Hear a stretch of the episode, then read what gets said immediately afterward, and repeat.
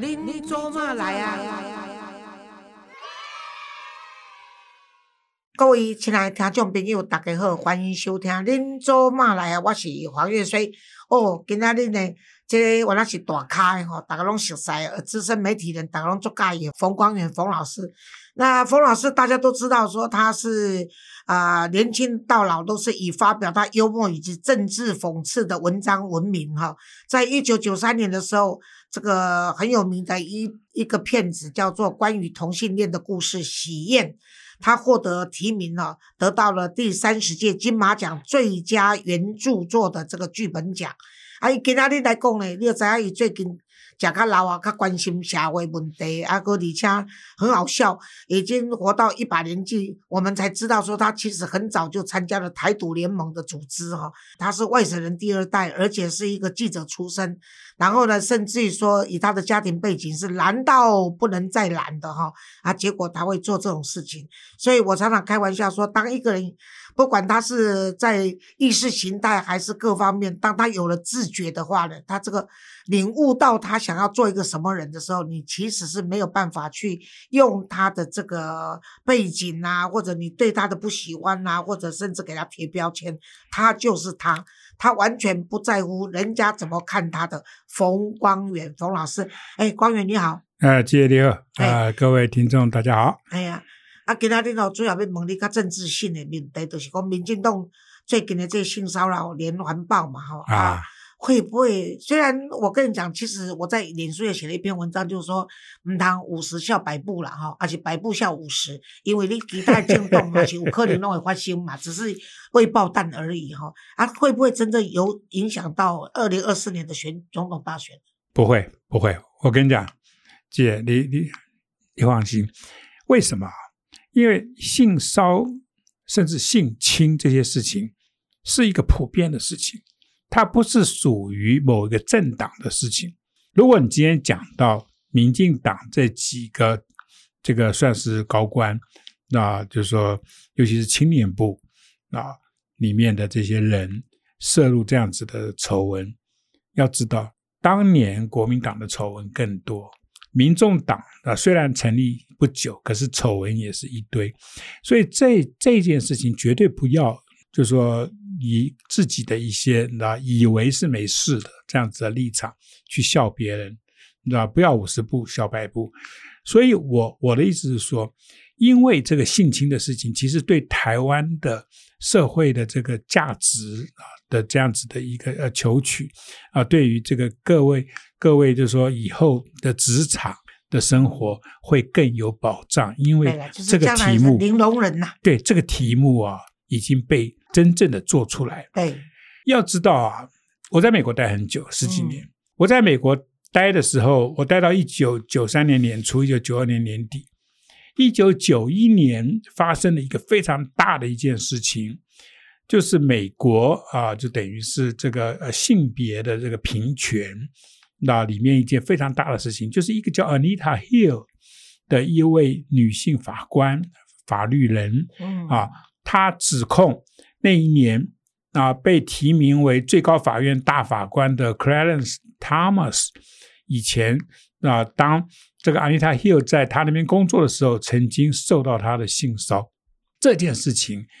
吓死人了，因为美国人啊，以前美国人基本上也很。很多时候，对于对于女性的这些权利，也是完全没有，就是说放在眼里，没有保障，对，完全没有保障，都是争取来的啦。我跟你讲，对，向来是这样子。所以那个时候，这件事情一发生之后呢，其实那个时候，《中国时报》啊，住在美国的这个算是这个在地记者的身份，我写了非常多相关的文章啊。最重要的就是，其实就是截取美国的这个性平的这个观念，这个新因为这个事情啊，就是有了新的很多新的标准。我把这些东西全部整理出来。我记得我那个时候替《中国时报》、替《中时晚报》啊、替这个《时报周刊》写了很多篇有关于性骚的文章。然后在性骚这些文章里面，其实我那个时候的整个的这个写作跟那个时候的研究。我其实发现，就算是在美国，那种性骚的事情是无时无刻不在发生。嗯，我我我我随便举个例子，这跟个人的教养对跟个人的这个性格有关系。而且这个是整个社会的风气。嗯，很多事情你是根本就不知不觉的你就被卷进去，可是你不自知。我我随便举一个例子，美国的很多的这些工作场所，例如说消防队，消防队里面呢、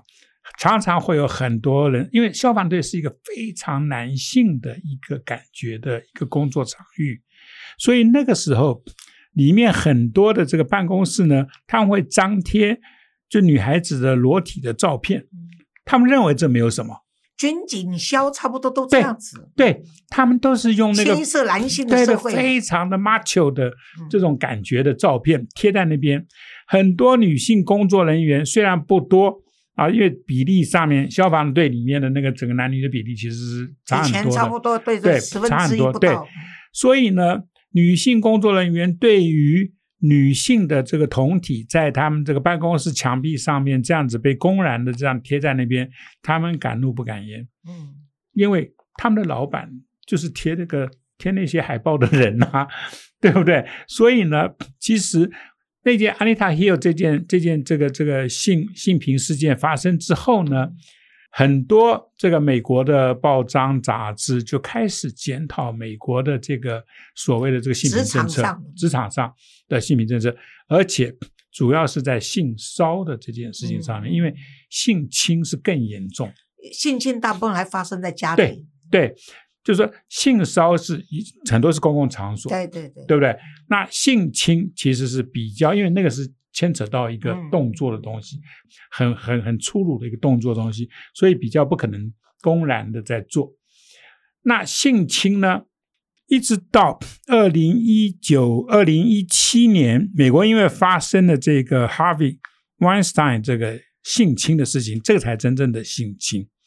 性侵的事情是二零一七年，因为美国这个影剧圈这个大亨，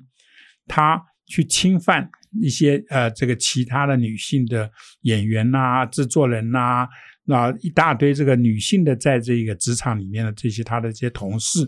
被其中一个人举发出来，然后大家都跟着一起马上出来讲，对。所以才有 Me Too，对。我也一样，对哎，这个我也是，我也是对。Me Too，所以才才有这样的一个活，这个应该说运动了，对。就是大家在揭发这些丑闻的这个跟性骚扰、性侵的这些抵制的那个活动一直出来。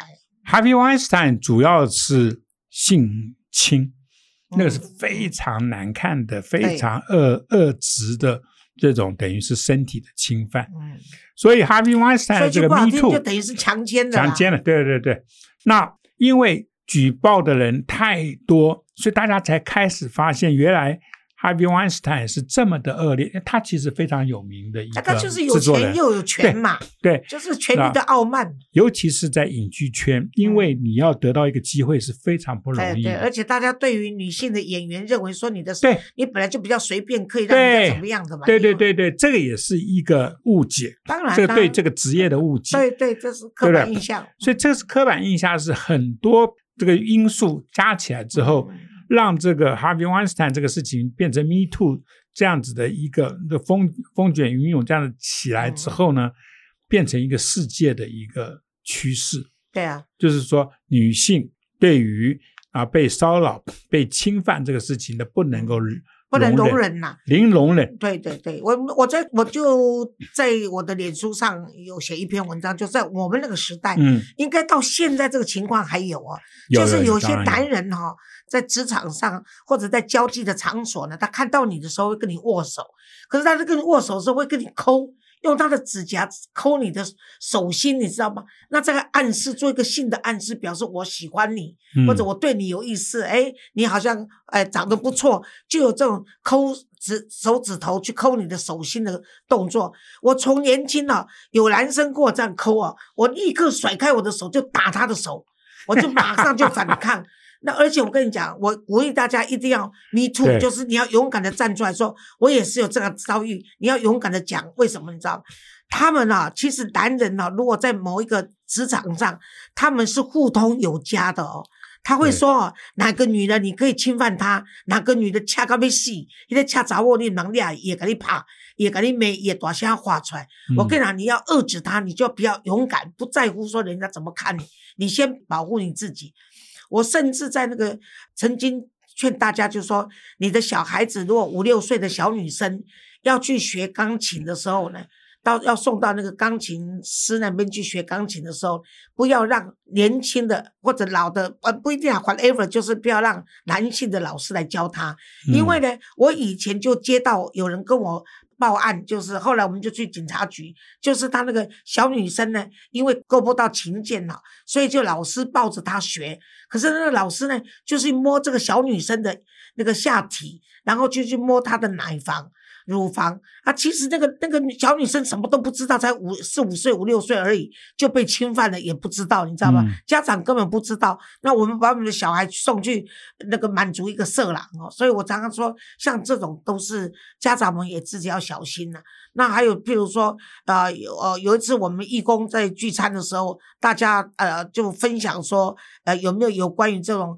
啊性骚扰的事件？结果就有一个起来分享说，他的女儿回去小学的女儿还是高中一个高中的女儿回去跟他讲说，妈妈今天我坐那个公车的时候呢，就有一个那个北北就顶在我后面，好硬好痛哦。你看，那这准典型已经就是变态病病态了嘛哈！结果他那个爸爸马上去纠举，就找出是哪一个公车，然后去拿出那个去警察局报案，然后才能够揪出那个色狼啊！甚至说有些那个病态的就在躲在你家的门口或者这阴暗的地方，然后呢穿一件风衣，然后打开风衣里面什么都没有穿，把他的那个性器官跟你展示这样子。啊！我少年拄着即款痟诶、即款、即款神经诶、即款呃、即款精神有问题，即病态，我逐摆拢嘛讲讲啊，遐尼水啊咧电，哎呀，啊无咧大，啊无咧大遐水啊咧电电，最后他就马上就逃了，因为他们自卑感足重诶，所以若拄着即款性病态诶，你毋免甲伊，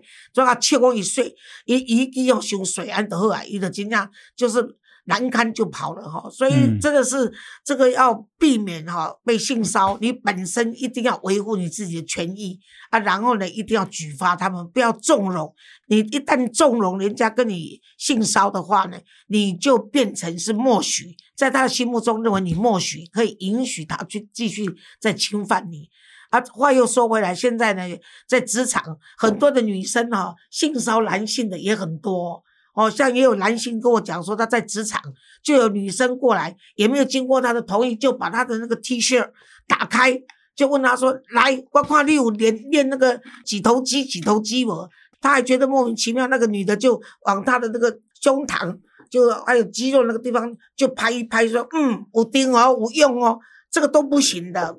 女性主义是要我们两性和谐，并不是打倒了男这个大男人主义，就培养了。”我们更多的这个这个大女人也是不对的，你懂我意思吧？对，所以不要也要女性要学会尊重男性的身体自主权，这是很重要的哈。那有关于这个性骚扰这方面，我是主张零容忍呐，哦，绝对不能容忍的哈。那你怎么看这次郭台铭跟侯友谊的明争暗斗呢？我基本上对于这两个人都挺轻视的。那挺轻视的是因为。郭跟这一个侯，基本上他们的经验也许很充足，可是他们的学识都太差。然后他们都是那种会利用自己的权位去遂行一些其实别人看起来非常不能够容忍的事情。例如说，这一个侯，侯以前当刑警的时候，警察系统。情跟情治系统一样，在台湾长久以来是威权体制的保镖，他们就是替这些威权体制在这个当这个跑腿的。所以侯友谊牵扯到很多的案件里面，然后侯友谊向来就是说以 tough 有以凶悍著名。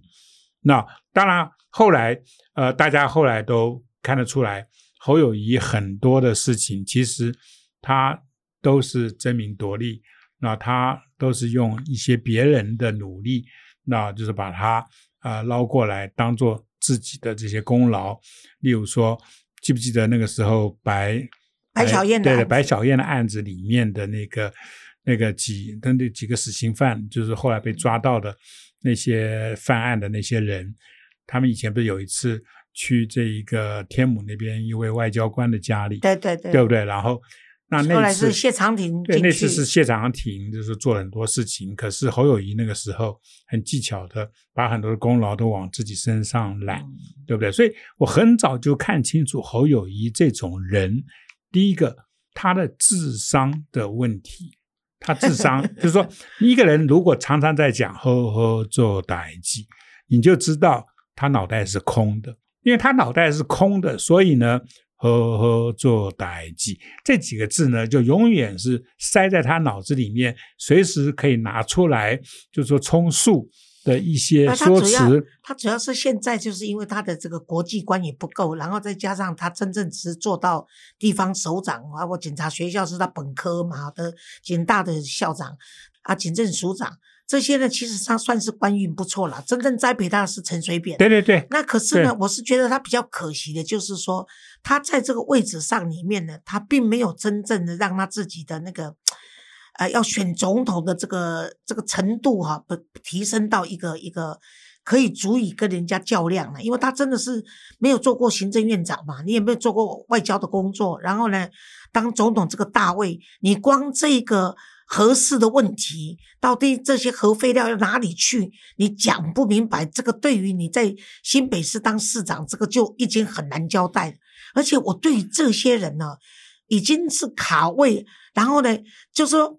哎，台湾围攻假挖来的啊，跨挖挖啦，就是说，你明明就是在当一个新北市刚选上的连任的一个一个市长。可是你就跳过了，马上直接又要出来选那个总统，而且呢，你要知道，现在从市议员要跳出来选立法委员的，我其实也都很不赞成。为什么呢？你们都当选以后，一票三，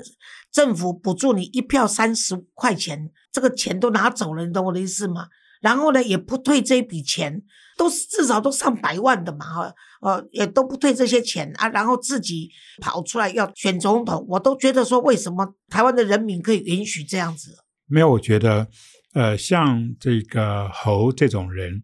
长久以来，他因为都是在台湾的这一个政治的这个圈子里面混啊。那要知道，台湾的政治有几个特色，一个就是媒体关系，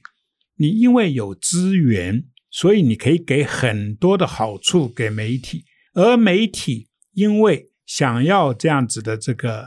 他们的新闻收入嘛，对，要不止收入他们的新闻来源啊，他们的一些所谓的这一个呃独家的东西啊，他们其实很乐意去配合政治圈里面的一些人，尤其是这支政政治圈的人会给资源，因为他们手上以台北市为例吧，台北市一年有一千八百亿的预算，有八万公务员，有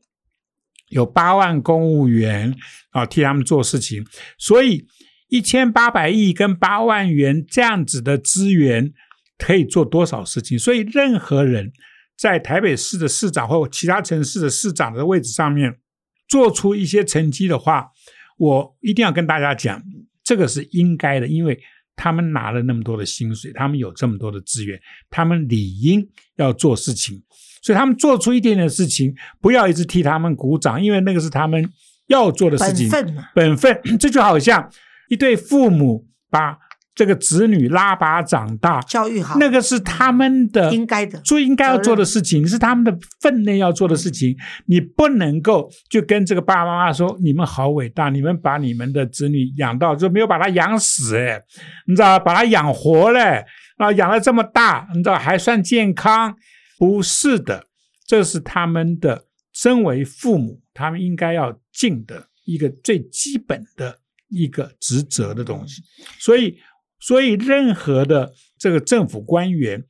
啊，我是非常反对他们啊，因为只是尽到他们的职责，你把他们捧到捧到像上天了，这个是不对的，因为那个是他们应该要做的。像现在外面有一种呃传闻，就是说，因为如果等侯友谊的民调一直跌跌跌跌下二十个 person 的话呢，可能呢换柱的情形会出现，就会有郭台铭来接侯友谊。那对侯友谊来说，他也无损啊，反正他他也没有辞掉这个新北市的市长，所以他如果不代表国民党出来的话，他又回去当他的市长。那当让他的知名度抬高到可以到总统的层级，对他来说也没有什么损失。那至于呢，郭台铭刚好就是哎无缝接轨，然后就出来这个选总统。那你认为这个可能性有多大呢？我觉得，因为换柱的经验，我觉得这个剧本倒是有有一些可能性啊。那我倒是觉得，如果这个侯啊，因为这样子。啊，最后被打回他的这个台北市新北市市政府去，还是当他的市长的时候，我倒是要建议新北市市民，你们是不是应该要学一下高雄市市民，要来展开罢免的这样子的活动？我在这边公开公开提议哦，我们应该要把台湾没有心。在自己位置上工作的这些公务员，想办法合法的把他们拉下来。其实台湾人，尤其是高雄市的这些朋友，你们替台湾民主立下一个最好的一个范例，就是当年把这个韩国瑜这个不知所云的东西给拉下来，让韩国瑜成为台湾民主史上面的。就是最大的耻辱，因为他是公开的，那被市民用非常高的这个选票，你知道把他给踢掉，你就是不适合当市长，你就是滚开台湾的民主的这样子的一个阵营，因为台湾的民主是多少年多少人多少前辈，你知道牺牲他们的家庭幸福，牺牲他们的青春，你知道就是牺牲他们的生命，甚至。才建立出来的这样子的一个亚洲，真的是让我们非常骄傲的一个民主体制。这个民主体制怎么可以让你们这些混蛋那要什么啊想什么就要什么？那你们以为你们是谁呀？韩国瑜树立了一个最好的榜样，就是说我蠢材，我混蛋，我滚蛋。你真是就这样子啊，慷慨激昂，就是就是太高雄人真的是做了一个非常好的示范。新北市市民，你们是不是也要来做一个的第二个很好的示范？把台湾真正没有心、没有能力的这些人，这些公职上面的这些，这占据高位、拿拿高薪啊，这个掌有这个多少的这种资源的人，那请他们滚开他们的位置，因为。台湾要往前面走，台湾真的不能够容忍这些人继续在那个位置上面蹂躏台湾的民主。好，我看这个光源呢，我好久没有看到他，没有想到今天还是这么啊慷慨激昂。我刚刚喝了很多咖啡，元气这么好啊，这难得。那我们今天呢，啊节目就到这里了吧？那至于呢，他的宿敌柯批。那在这一次呢，这个选举里面，萨卡都呢到底捡到了哪些便宜？那会不会真的是民众党取代了国民党，变成那个老二？那这样子的话，这个啊科批呢就又更上一层楼，然后一人政党。再加上青年学子都喜欢他，所以有可能政党票不投给民进党，也不投给国民党，都投给民众党。结果这个政党就变成台湾最有钱的政党。这个情形会不会发生？我们下一次请冯光远再到我们的节目，到我的节目来发表，让他现在哎不要生气。好，我们下一次空中再会，再见，各位。